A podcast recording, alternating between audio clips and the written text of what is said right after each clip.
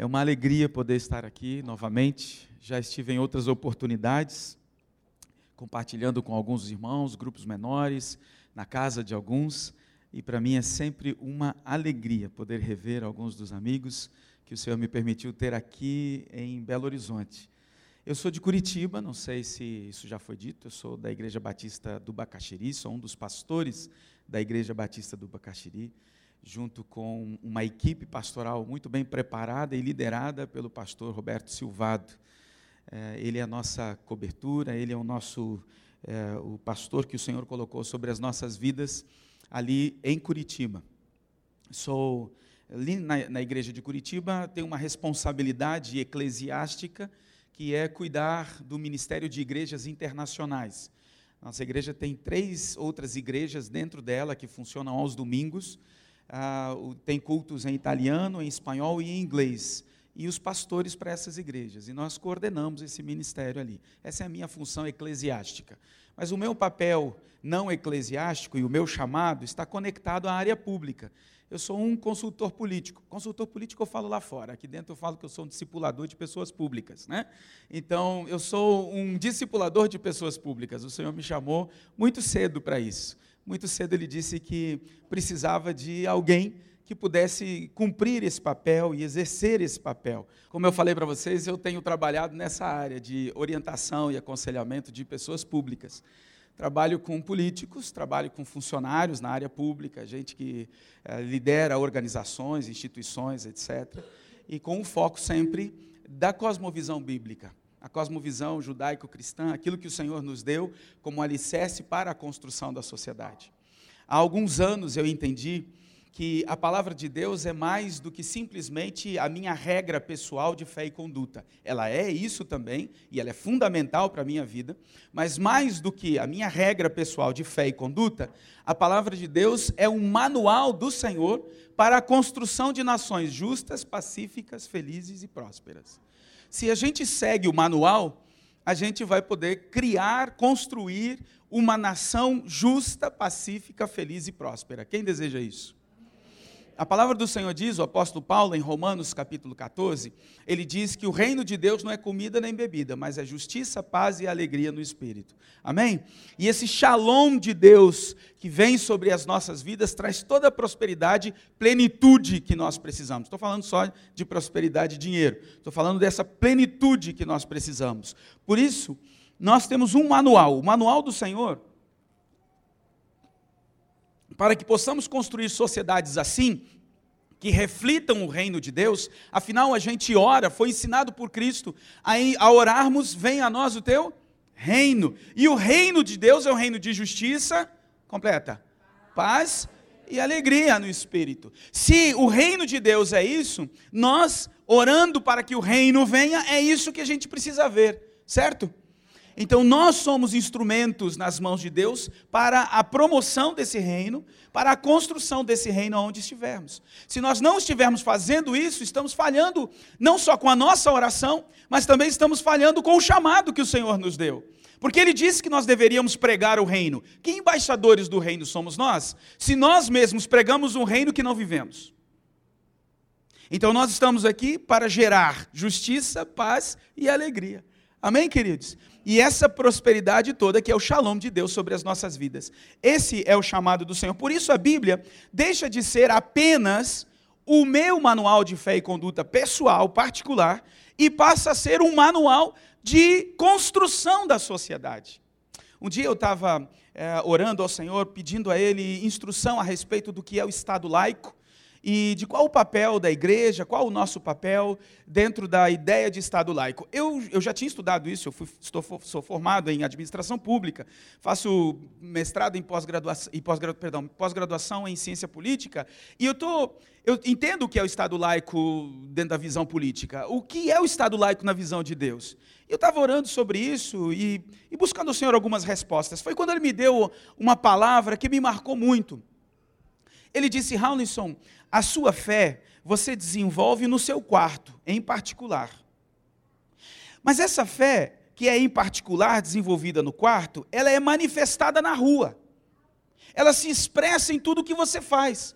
O que eu te, o que eu te dou, o que eu derramo sobre você naquele momento lá no quarto, enquanto você está orando e me buscando, isso é expressado pelas suas ações e por suas palavras na rua, no seu trabalho, na sua escola, na faculdade, onde você anda, onde você compra, onde você vende, os contratos que você faz, a sua família.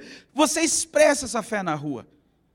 E você celebra essa fé aos domingos, com a igreja.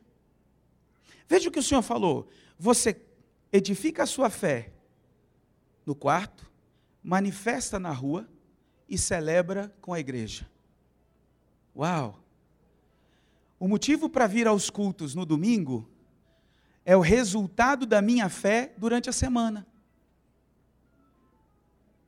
O resultado da minha fé durante a semana é o motivo para eu estar aqui no culto de domingo. A minha fé deve ter produzido alguma coisa durante a semana. Deve ter gerado alguma coisa durante a semana. E o que a fé de um embaixador do reino gera? Justiça, paz e alegria no espírito.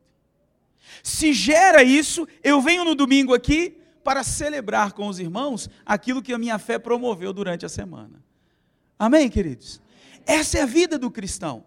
Bom, nesse, nesse andar com Deus e, e discipulando pessoas públicas, um determinado período da, da minha vida, o Senhor me chamou para pregar um sermão de eleição. É, Vivi, vai ser o segundo que eu te mandei, tá bom? Onde estão os homens. E o Senhor me chamou para pregar um sermão de eleição.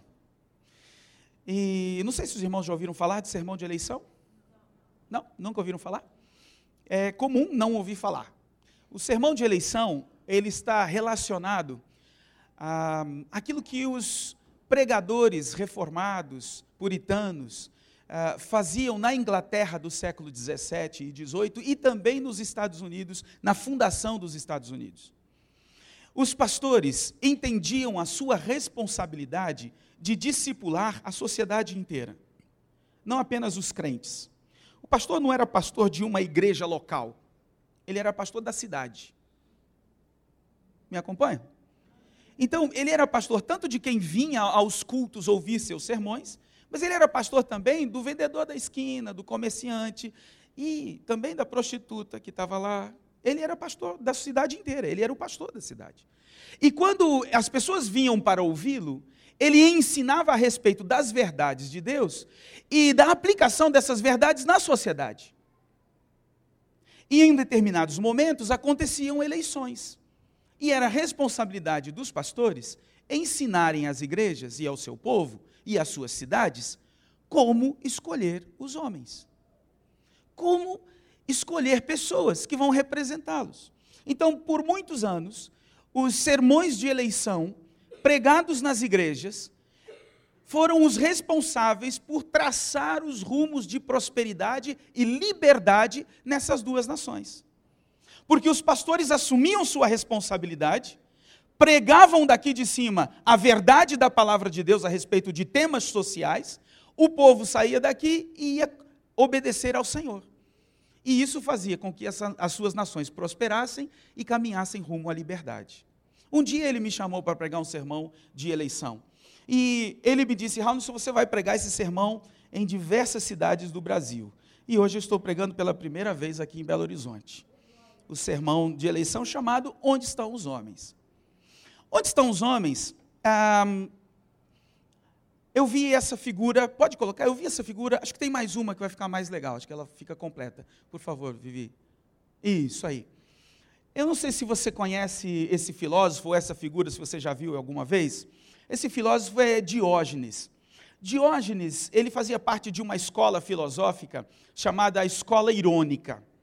E Diógenes andava com uma lanterna como você pode ver, ele está com uma lamparina na mão e ela está acesa. Mas observe que está de dia e as pessoas estão sorrindo dele, estão rindo dele. Diógenes andava com uma lanterna acesa durante o dia e as pessoas perguntavam: Diógenes, o que, que você está fazendo? Você está louco, rapaz, andando com uma lanterna acesa durante o dia? O que, que você está fazendo? E ele esperava a pergunta para dar a resposta filosófica dele. Ele dizia: Eu procuro um homem eu procuro um homem.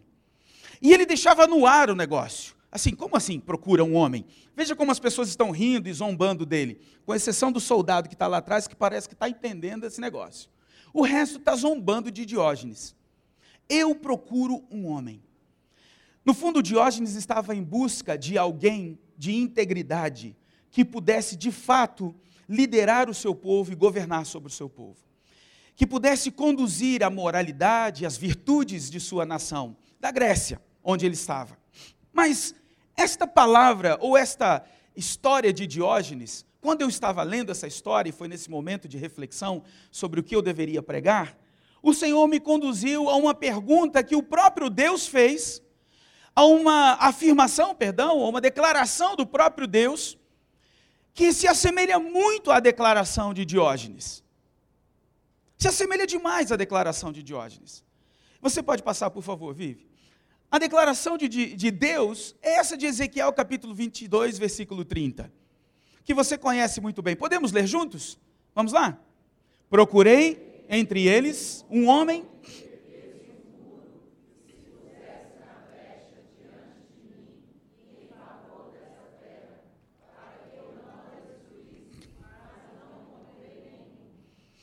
Se você observar, o Senhor está fazendo a mesma afirmação que Diógenes procura um homem. Não é isso? Procura um homem. É interessante que tanto Ezequiel quanto é, Diógenes viveram em tempos bem próximos. Um em Canaã ou em Israel e outro na Grécia. Mas aqui estava Deus falando através do profeta Ezequiel e dizendo: Eu estou procurando um homem que se coloque, ou que se erga o muro e se coloque na brecha diante de mim em favor dessa terra. Ele está procurando um homem.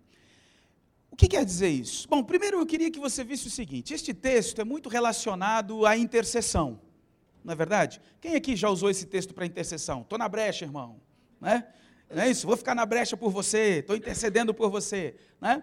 Esse texto está muito relacionado à intercessão e a gente usa esse texto para intercessão. Agora eu quero dizer um segredo para você. Esse texto tem pouco a ver com intercessão. Apesar de nós usarmos, e simbolicamente ele é uma boa representação de intercessão, não vejo nenhum problema nisso, mas no contexto de Ezequiel, esse texto tem pouco a ver com intercessão. Esse texto está num contexto em que a sociedade está sendo chamada a atenção pelo Senhor. E quando nós inserimos esse texto no contexto, a gente encontra o verdadeiro significado deste versículo. E eu queria convidar você a abrir a sua Bíblia em Ezequiel capítulo 22, por favor. E você vai mantê-la aberta para a gente poder caminhar no que vamos refletir. Este texto tem a ver com uma responsabilidade que o Senhor quer atribuir ao seu povo, ao povo de Israel.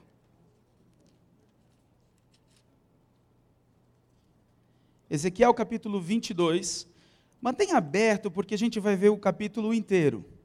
Eu preciso localizar você. Quando o Senhor fala sobre isso, ele está preocupado com a sua nação de Israel. Ele está preocupado com o seu povo.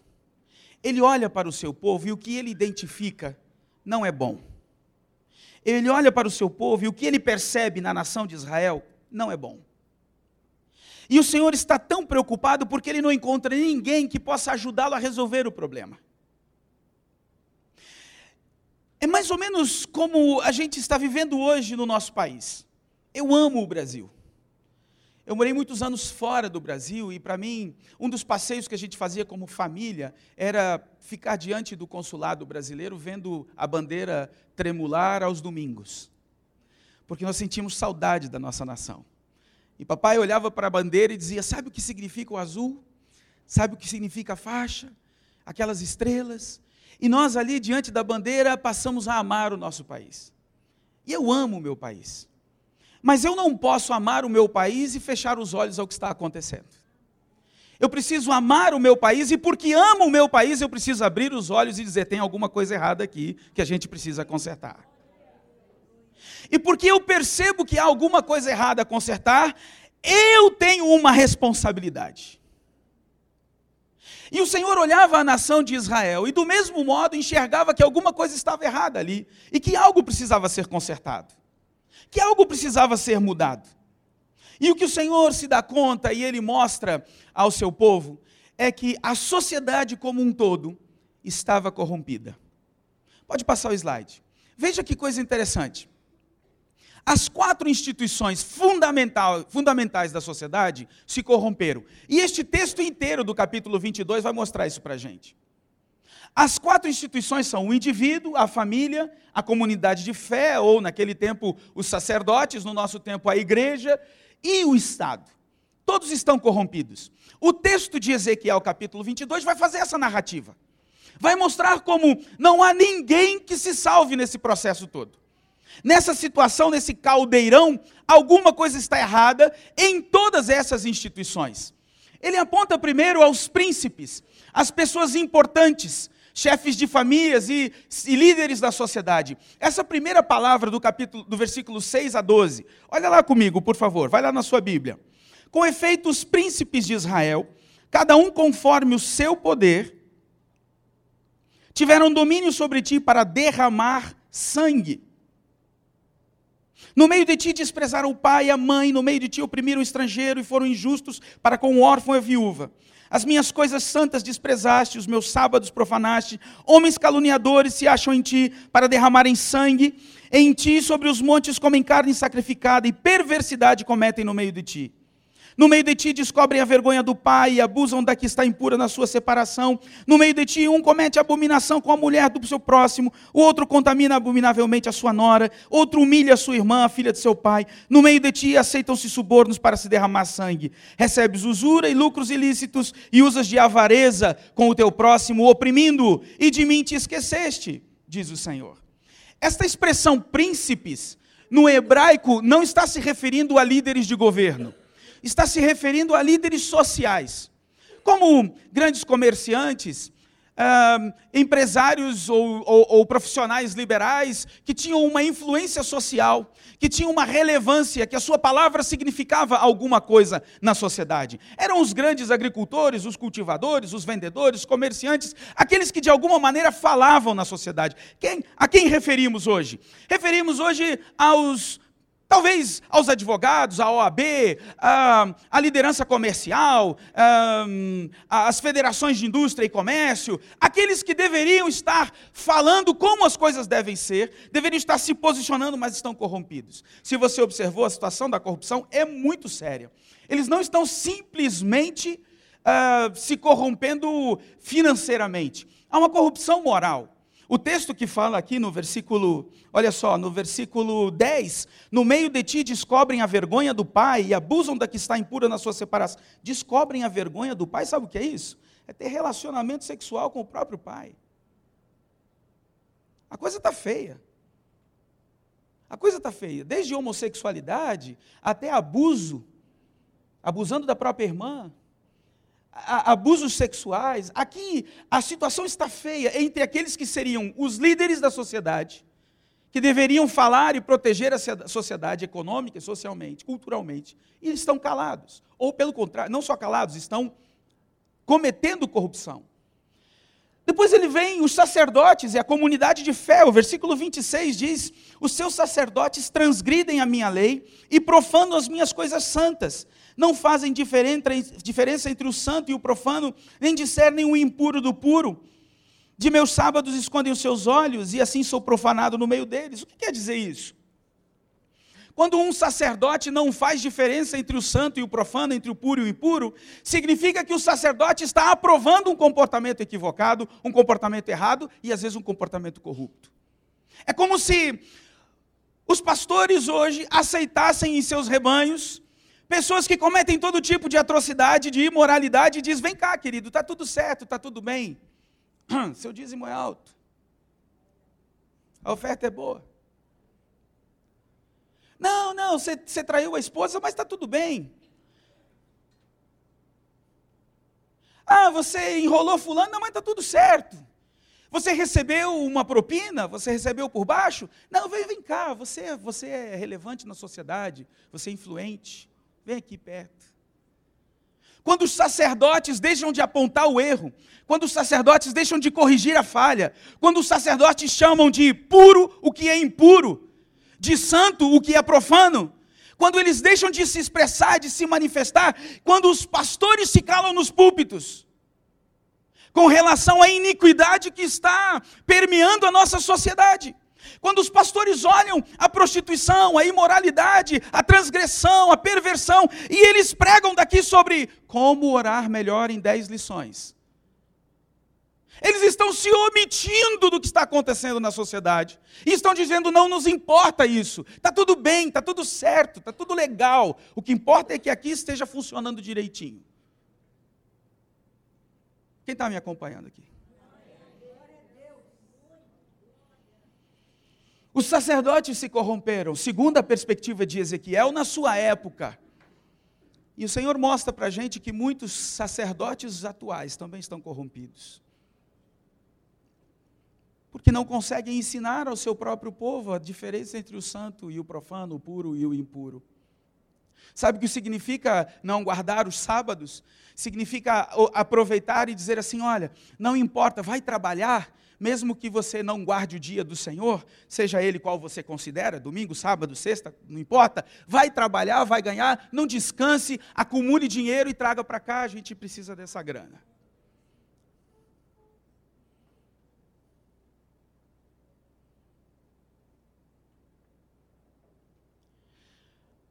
Não só os líderes sociais estão corrompidos, os líderes religiosos estão corrompidos, e ele faz referência aos profetas também. Os profetas no versículo 25, dá uma olhadinha no versículo 25. Conjuração dos seus profetas há no meio dela, como um leão que ruge, arrebatando a presa. Eles devoram as almas, tomam tesouros e coisas preciosas e multiplicam as suas viúvas no meio dela. Os profetas estavam matando maridos de mulheres.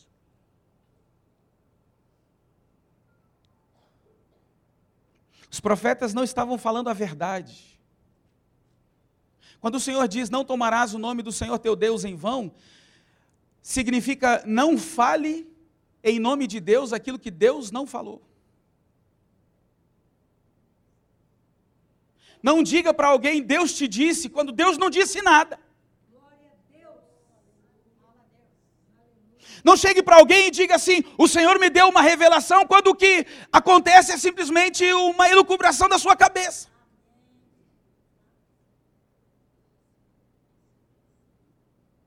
Não pregue daqui de cima. É a palavra de Deus, quando Deus não falou nada.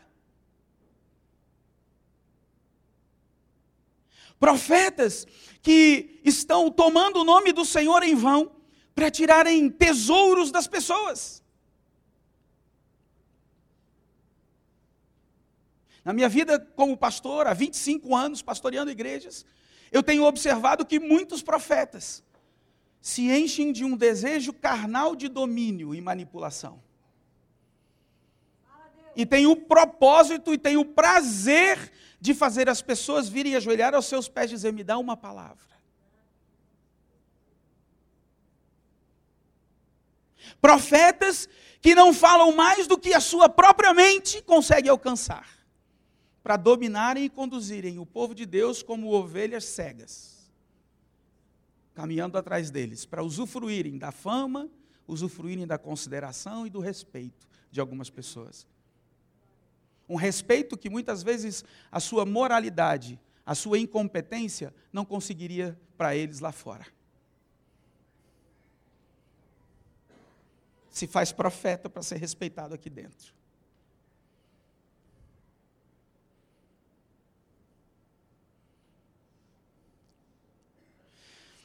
Corrompidos estão os líderes sociais, corrompidos estão os líderes religiosos, e eu não estou falando, obviamente, dessa igreja, estou falando da igreja de Jesus em geral. Estão me entendendo? Sim? Mas se houver alguém aqui nessa igreja em que a mensagem atinge como flecha, receba, por favor, não como punição, mas como alerta do Senhor. Mas não só eles estão corrompidos, aí sim os governantes, no versículo 27. E esse sim não está falando de líderes sociais, mas de governantes, líderes políticos. Diz: os teus príncipes no meio dela são como lobos que arrebatam a presa para derramarem o sangue, para destruírem as almas, para seguirem a avareza. Os nossos governantes, diz Ezequiel, ou o Senhor para Ezequiel, os seus governantes são como lobos, que tratam os governados como ovelhas, a quem eles perseguem mordem na jugular, sugam o sangue e comem a carne. São lobos em volta da população, sugando tudo que ele tem, tudo que a população tem. Os govern... Isso no tempo de Ezequiel. Hoje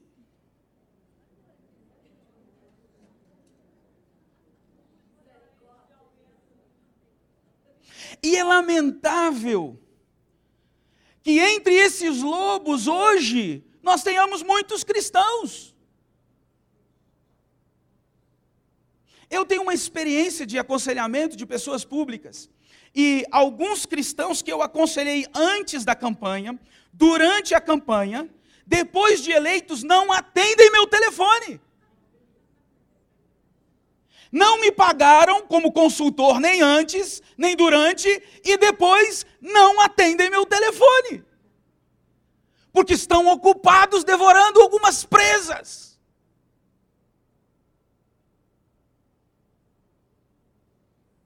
Alguns dos nossos governantes vivem sugando o sangue de suas ovelhas, como estava acontecendo na época de Ezequiel. Louva ao Senhor por outros que sobressaem da média, que são homens de Deus lá.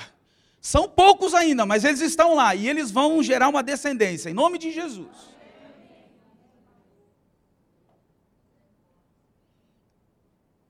Mas quando a gente olha para o estado geral da nossa nação, quando você vê 60% do Congresso Nacional sendo processado por corrupção, o que é isso? Um percentual semelhante do Senado. Como pode? Os governantes também estão corrompidos. Você sabe de onde vêm os governantes, não sabe? Sabe? Uma mentora minha, Landa Cope, diz: Nenhum povo terá governantes com moral melhor do que o povo que os elegeu.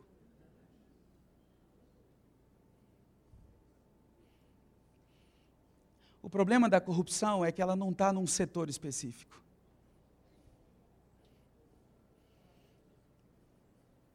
O problema da corrupção é que é uma epidemia em nossa nação. É uma epidemia na nossa nação.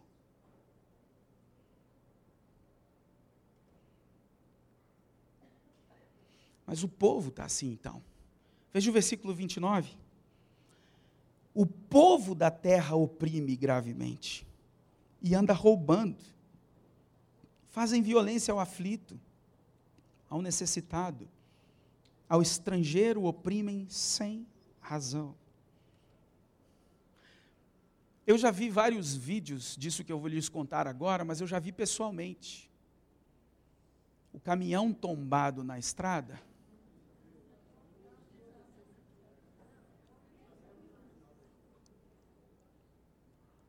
Já sabe o final da história. E o povo ali ajudando a guardar a mercadoria.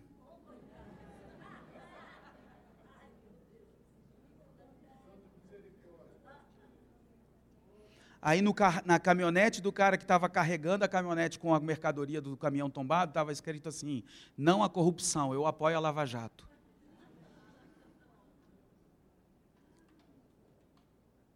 Inconsistência, incoerência.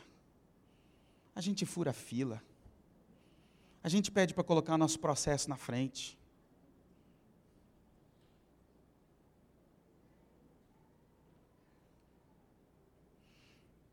A gente dá um peixinho para o seu guarda na hora que ele para a gente. Sabe peixinho azul?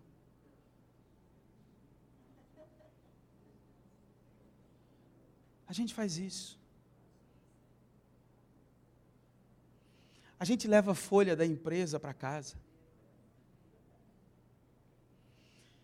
Nem se fosse um clips. Não é seu.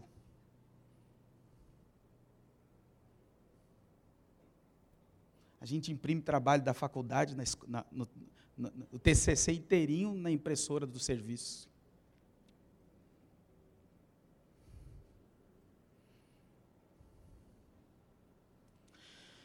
A corrupção está presente na sociedade. E como você pode perceber, nesse texto de 500 anos antes de Cristo, não é um problema novo. Mas é um problema que o Senhor quer resolver desde o começo. E Ele nos chama para fazermos parte dessa solução. Quando a gente vê esse tipo de situação, a gente precisa se perguntar como está a nossa nação e como estão as instituições corrompidas na nossa nação. E aí eu quero lhes fazer algumas perguntas. Por exemplo, que consequência esse tipo de estado, ou esse estado de coisas, trará para a nossa vida e para os nossos filhos? Nós já pagamos, segundo um contador internacional, amigo meu, 62,5% de imposto por ano. Você sabe por quê? Por causa da nossa corrupção. Seja por causa da nossa corrupção, fraudando o imposto de renda, não pagando o que a gente deve. E seja por causa da nossa corrupção, cobrando além do que deveríamos cobrar, mentindo sobre o preço do coelho que a gente, do gato que a gente entrega em vez de lebre. É por causa da nossa corrupção que nós pagamos o preço de ver os nossos velhos morrendo nos corredores dos hospitais. É por causa da corrupção que você vê o, o, o serviço de saúde de uma determinada cidade falido. E nós estamos levando um peso. A corrupção produz um fardo, uma opressão, produz um grave peso sobre os nossos ombros. Que consequência isso trará para nós? Que futuro nós podemos esperar de uma nação que quer, por exemplo, redefinir o conceito de família? Que futuro? Que quer redefinir o conceito de paternidade. Esses dias eu estava reparando na televisão, não sei se você já fez esse. Eu assisto pouco a televisão, mas eu assisti umas propagandas, depois fui procurar na internet. As propagandas que, que mostram o homem como um bobão. O homem é sempre um bobão. Não sei se você já reparou isso. Que a masculinidade, a virilidade, a paternidade são demodé. Vintage, né? É velho. E aí está lá a patroa, né, junto com o arquiteto, e ele está fazendo as anotações, e, e, o marido diz: aqui vai ser o, a sala. E ela diz: não, não, não, aqui vai ser a cozinha. E o arquiteto, a cozinha. E o marido diz: aqui vai ser uh, o quarto do casal. E ela diz: não, não, aqui vai ser o quarto das crianças.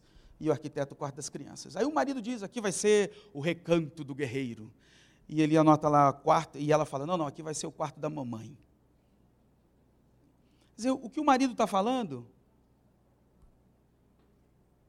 Conexões tigre. Tubos e conexões tigre. Tigre não, gatinha. Né? Porque tigre já foi, né? Tigre, tigre manso esse. Esses dias eu vi uma outra propaganda do banco, do seguro Bradesco, e eu falo porque você precisa reparar isso. O marido grita, ah! Ele grita assim mesmo, ah! Aí a, a mulher, o que foi, meu bem? E aí ele vem com o filho e com um dente. O dente do nosso filho caiu. Você já viram essa propaganda? O dente do nosso filho caiu. Ele disse: Ah, mas é um dente de leite, os outros vão cair também. Todos! Todos, é um dente de leite. Ou seja, o homem é o bobão da casa. Nós estamos redefinindo o conceito de família, estamos redefinindo o conceito de paternidade. Ser pai é ser um idiota, útil ou inútil, sei lá. Que futuro nós vamos esperar de uma nação corrompida dessa maneira em sua moralidade? Que futuro nós podemos esperar de uma nação que quer distribuir renda, mas sem esperar responsabilidade? Sem esperar responsabilidade. Pessoas que estão aprendendo a depender dos outros. Nações, populações correspondentes à população de nações inteiras. Que estão dependentes de esmola de outras pessoas. Que futuro? Por que, por que, que se faz isso? Para dominá-las. Por causa da corrupção, vamos dominá-las, vamos exigir deles um voto em retorno. Quem está me acompanhando aqui?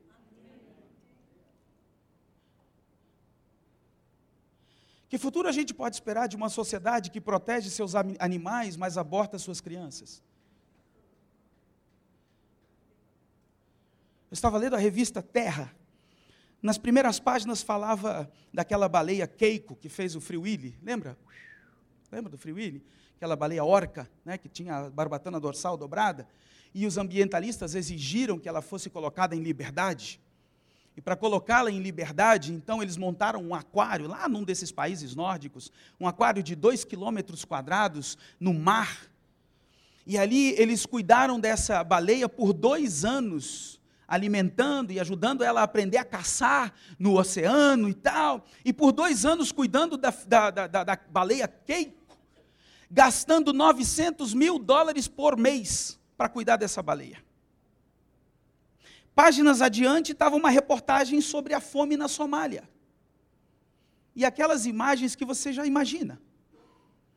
Aquelas crianças desnutridas, aquele bracinho fino, pele e osso, aquelas mães tentando amamentar com aquele seio fraco, vazio, seco, as crianças com mosca no nariz, e a reportagem falava sobre a fome na Somália. Eu queria ter um 38, pegar um avião para esse país nórdico e dar um tiro na Keiko.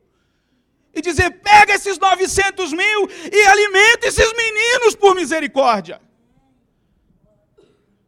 Eu amo a criação do Senhor, mas existem valores por misericórdia. Como que a gente pode fazer isso? Esse tipo de escolha? Dois anos a Keiko ficou lá.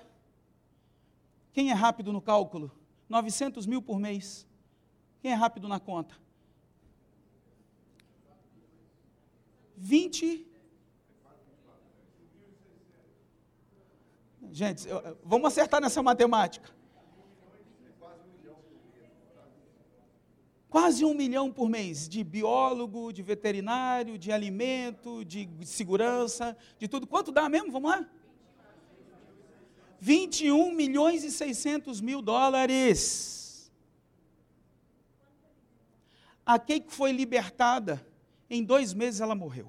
Que futuro a gente pode esperar de uma nação como a nossa, que incentiva o sexo fora do casamento, estimula o divórcio e lamenta a fidelidade conjugal? Esses dias eu encontrei uma senhora e ela estava conversando comigo no mercado. E ela perguntou, é, você, eu falei da minha esposa, ela disse, quanto tempo você é casado? Eu falei, 21 anos. Ela olhou para mim e falou assim, tadinho. Tadinho, eu sou um feliz esposo da Márcia, realizado, pai de dois garotos tremendos, Arthur e o Levi. Tadinho por quê? Você acha que eu estou numa prisão? Não, eu estou é livre. Prisioneiro, estou esse solteiro aí que não sabe o que fazer da vida. Eu estou livre com a minha esposa e meus filhos, produzindo gerações de pessoas, enchendo a terra de gente, cumprindo o meu chamado, tendo avivamento toda semana. Feliz sou eu.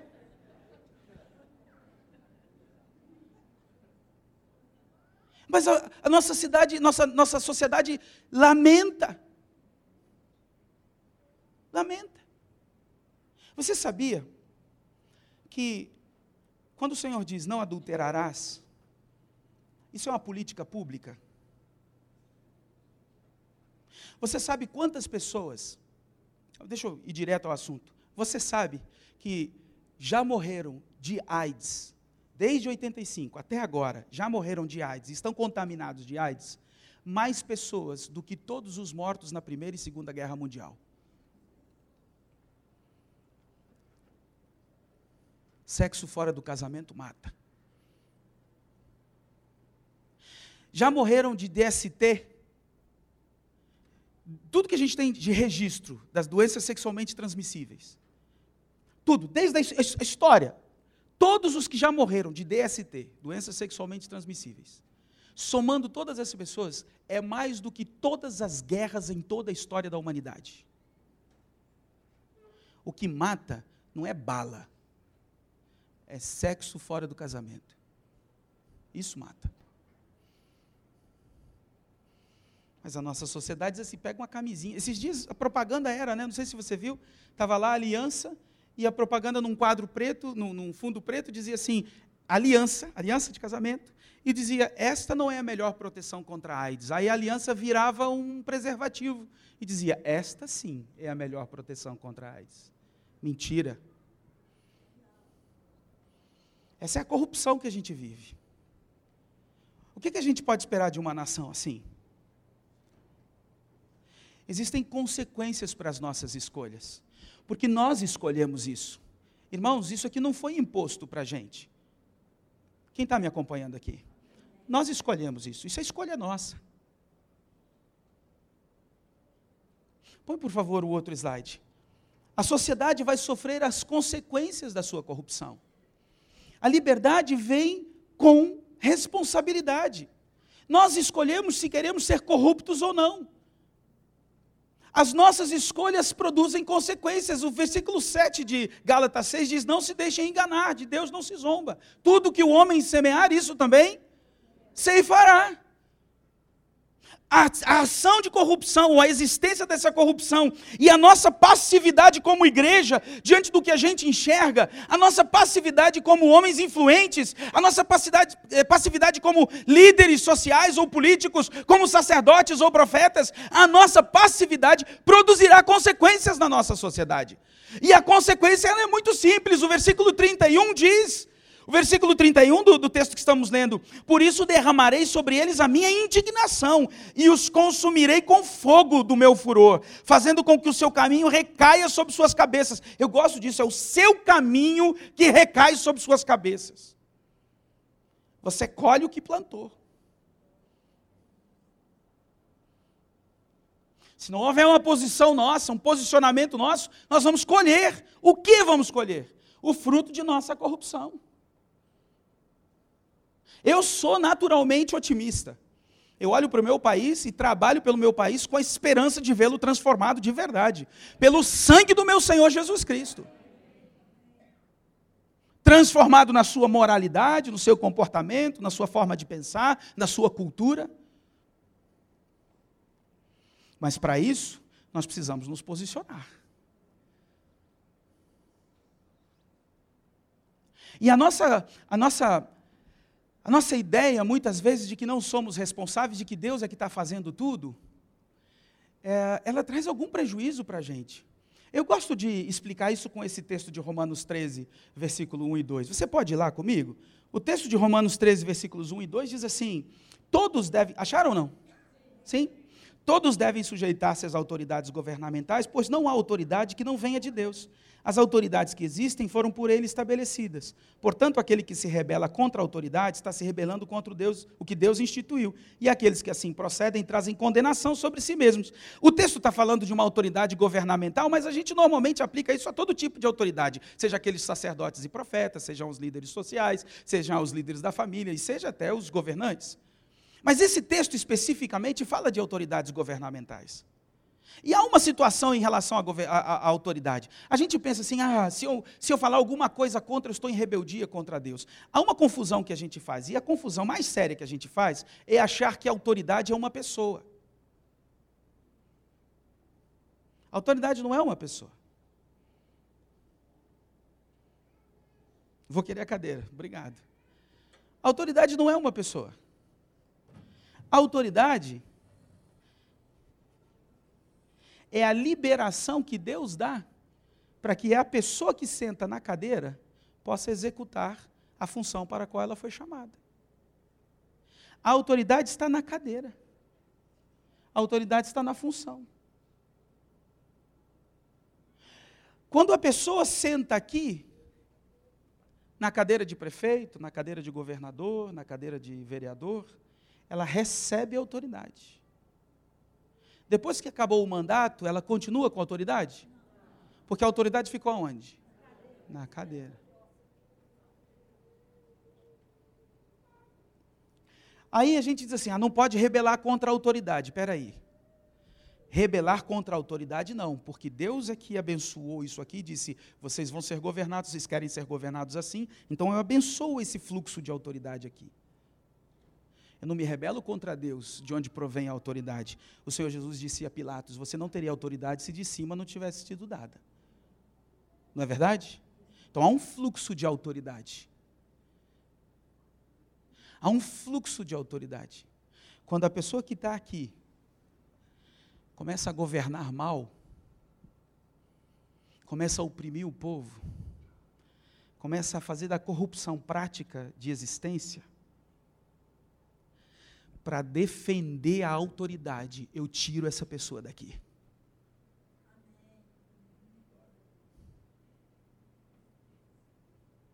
Vocês estão me entendendo, crente? Porque a gente diz assim: ah, não dá para falar mal de Fulano porque ele é autoridade. Não. Se Fulano está fazendo mal aqui de dentro, ele está se levantando contra a autoridade, ele está em rebeldia. E eu, como fui eu que o coloquei aqui, eu o tiro daqui para proteger e santificar a autoridade que o Senhor colocou nessa cadeira. Aí alguém pode perguntar, mas não é Deus que coloca o governante lá? Eu entendo Deus como um soberano sobre todas as coisas. A história não escapa do domínio dele. Amém, queridos? Mas o Senhor nos deu liberdade. Deus não tem, o Senhor não tem título de eleitor no Brasil.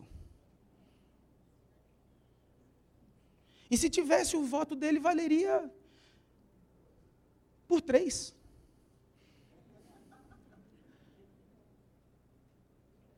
Mas, então, pastor, como é que funciona? Bom, é simples. Dá para a gente ler Oséias 8, versículo 4? Olha a primeira parte desse versículo. Diz assim: Eles fizeram reis. Já acharam ou não? Oséias é mais difícil, né? Ele está aí, querido, vai fundo. Vai lá, vai lá. Tenta de novo. E Oséias 8 fica logo depois de Oséias 7. Vai lá, olha lá o texto, olha lá. Eles fizeram reis, mas não por mim. Constituíram príncipes, mas sem a minha aprovação. É possível a gente colocar alguém sentado nessa cadeira e dizer para ele, toma autoridade, sem que Deus tenha colocado essa pessoa aqui? Quem está compreendendo o que esse texto está dizendo? Nós temos uma responsabilidade. Se nós temos liberdade de escolha, quem a gente vai colocar sentado aqui? Porque às vezes vem um iníquo e senta, vem um ímpio e senta, vem um cara que quer ensinar ideologia de gênero para os seus filhos, para os seus netos, quer transformar todo mundo em gay. E aí você diz: ah, foi Deus que colocou ele lá. Foi nada, foi a minha irresponsabilidade. Porque eu deveria ter feito um voto melhor. Se eu votar nulo, eu estou sendo passivo e dizendo: não sou responsável. Eu preciso votar e dizer, eu sou responsável. Eu vou colocar esse cara lá, porque esse é um homem de Deus que eu vou colocar aqui. E eu tiro o iníquo daqui e coloco o homem de Deus aqui. Se eu não votar, se eu votar em branco, se eu dizer, não, não me responsabilizo. Tem muito crente que diz, não, eu não vou votar porque não adianta mais. Não, não, não, não, não, não, não. Se você não votar, você deixa o ímpio votar. E aí você coloca na cadeira outro ímpio. Quem vai governar sobre você? Um ímpio. Aí você vai dizer, ah, Deus que quis. Deus não. Você está colhendo as consequências de sua ação. Eu falei que esse seria um sermão sobre eleição, né? Você está vendo isso? Quem está me acompanhando aqui? Eu tenho uma responsabilidade. Eu não estou falando de político A ou B ou C. Vocês estão entendendo isso, né? Estou falando de partido A, B ou C. Não, não, eu não é isso. Eu não sou filiado a nenhum partido porque eu quero falar para todo mundo. Um dia alguém me perguntou nos meus cursos, eu dou cursos de política, é, cosmovisão cristã e política. Você é de direita ou de esquerda? Eu falei, não, eu não sou nem de direita nem de esquerda, eu sou de Josué 1,7. Josué 1,7, é, não te desvies nem para a esquerda nem para a direita, de tudo quanto meu servo Moisés te ordenou. Ah, então você é do centro. Eu falei, não, não, não, é de tudo que meu servo Moisés, é lá de cima, eu sou de cima, sou do alto. Né? Não é nem da esquerda, nem da direita, nem do centro, eu sou do alto. Então, é isso que eu estou querendo falar para vocês aqui. Não, não é partidário isso. Isso é a verdade do Senhor. Você é responsável por quem governa. O Senhor deu a você essa liberdade. Quem vai pensar melhor agora? Quando a gente pensa dessa maneira, não, me dá aqui, me dá aqui, me dá aqui, deixa, deixa, deixa aqui, deixa aqui. Deixa. A gente entende as nossas responsabilidades. E aí, em último lugar, pode colocar o, o, o próximo slide, Vivi.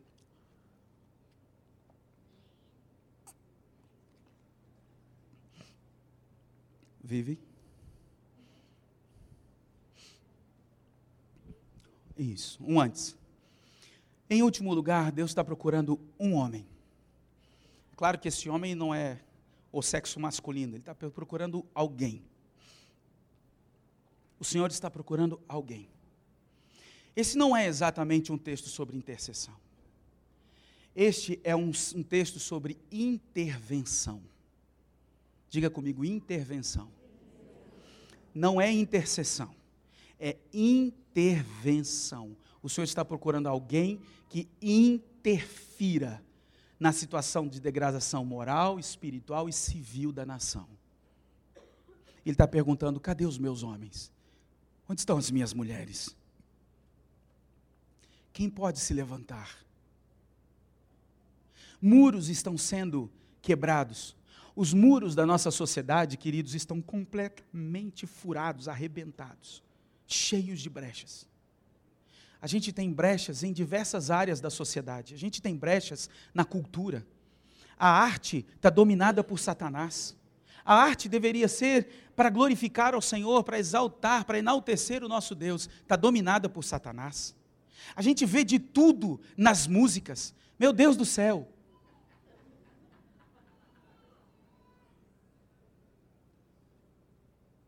A gente vê, esses dias tinha um, um, um, cara lá em Curitiba fazendo uma arte performática no centro da cidade, todo peladão. Aí o delegado manda prender, ele diz que é homofobia, ele diz que o cara está indo contra a arte, contra a liberdade de expressão. Tinha três jovens na frente do, do, do, do Palácio do Governo é, argentino, alguns meses atrás, representando o aborto de Cristo. Maria, uma delas vestida de Maria, um bebê saindo dela, sendo abortado. É arte. A arte deveria ter sido resgatada. Tem brechas aí. Onde estão os artistas do Senhor? Sabe onde estão os artistas? Muitas vezes a gente tira os artistas de lá e bota eles para cantar aqui. Relevância nenhuma no mundo. Não falam ao mundo. Eles têm que estar falando lá está aqui, tem que estar ministrando lá. Eles são ministros do Senhor ao mundo. Onde estão os que trabalham no, no setor financeiro, na economia, os administradores, os economistas? Onde estão esses homens que podem resgatar a economia? Uma das minhas palestras é a economia da queda versus a economia da redenção. A Bíblia tem valores sobre economia. Onde estão os homens para sentar nessa cadeira e dizer: Nós vamos tampar essa brecha? Onde estão as mulheres para dizer: A partir de hoje, esse negócio vai ser diferente? A mídia está nas mãos, a mídia está nas mãos de homens e mulheres que têm como plano destruir a família, destruir a sociedade. E a gente deixa. Mais do que isso, a gente apoia ligando as nossas televisões. Mas onde estão os homens de Deus para sentar nas cadeiras da mídia e dizer: vamos mudar isso? Um jornalismo tendencioso, fraco, pouco profundo, cheio de balela, mas que não fala a verdade sobre o coração das pessoas. Nós temos uma brecha enorme na nossa política. A gente precisa de homens de Deus que se levantem e assumam seus lugares. Na nossa igreja, nós temos uma das pessoas mais importantes e mais influentes do Brasil hoje. Porque ele disse: O Senhor me chamou para assumir o lugar. Deltan Dallagnol, o chefe da Operação Lava Jato, é membro da nossa igreja. Ele pregou lá no domingo passado, falando sobre corrupção e o papel que ele está exercendo, porque ele resolveu sentar na cadeira e disse: daqui não passa.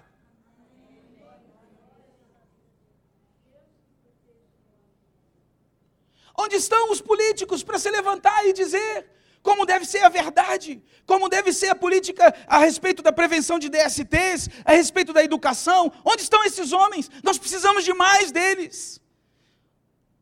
Mandorinha sozinha não faz verão. Um ou outro aqui ou ali não representa mudança nenhuma, mas nós somos 44 milhões de cristãos nesse país evangélicos. E nós não estamos fazendo nada para transformar a nossa sociedade. Onde estão os professores? Os professores que aqui na igreja, na escola dominical, vão ensinar as crianças sobre Adão e Eva, mas na segunda-feira cedinho vão ensinar sobre a teoria da evolução sem nenhum peso de consciência, nenhum encargo, nada.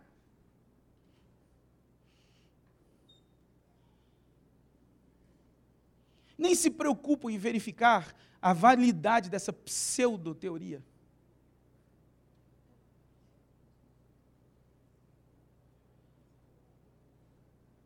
Onde estão pais e mães para se sentarem nessa cadeira e educarem seus filhos de verdade?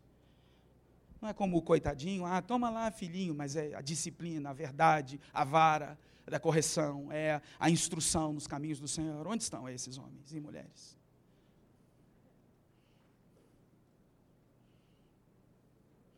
pais e mães que deixam seus filhos serem criados pelas creches. Diz o texto de Salmo 127 que os filhos são como flechas nas mãos do guerreiro, não é verdade? A gente pega as nossas flechas e entrega para os filisteus lançarem contra nós. Onde estão os juízes? Na minha, nessa, duas semanas atrás, um dos meus alunos no curso de Cosmovisão Bíblica e Política passou em todas as provas, todos os testes, é juiz federal, colega do Moro. Agora, ele disse: Eu vou tomar uma posição, pastor. Depois que a gente ficou quatro semanas, eh, perdão, quatro meses juntos, ele disse: Tomei uma posição. Vou servir ao Senhor lá. Onde estão os homens? Onde estão as mulheres? Onde estão os, os homens para se levantar e defender verdades morais? O Senhor continua procurando alguém. Ele está procurando você. Ele veio hoje na comunidade cristã da Zona Sul, em Belo Horizonte, só para te fazer uma pergunta. Você é um desses? Eu posso contar com você para fechar essas brechas?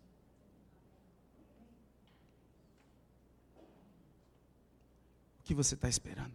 O Senhor busca quem se coloque na brecha em favor da nação quem possa fazer a sua verdade voltar a ser o muro de proteção das nossas vidas, das nossas famílias, da igreja e do Estado. Homens e mulheres que se levantem e digam: Senhor, eu estou aqui, não vou me calar. Nós vamos sair daqui e dizer: o nosso ministério é ao mundo. Aqui dentro a gente canta, celebra, adora, e a gente é edificado, mas a gente serve o mundo com a verdade do Senhor.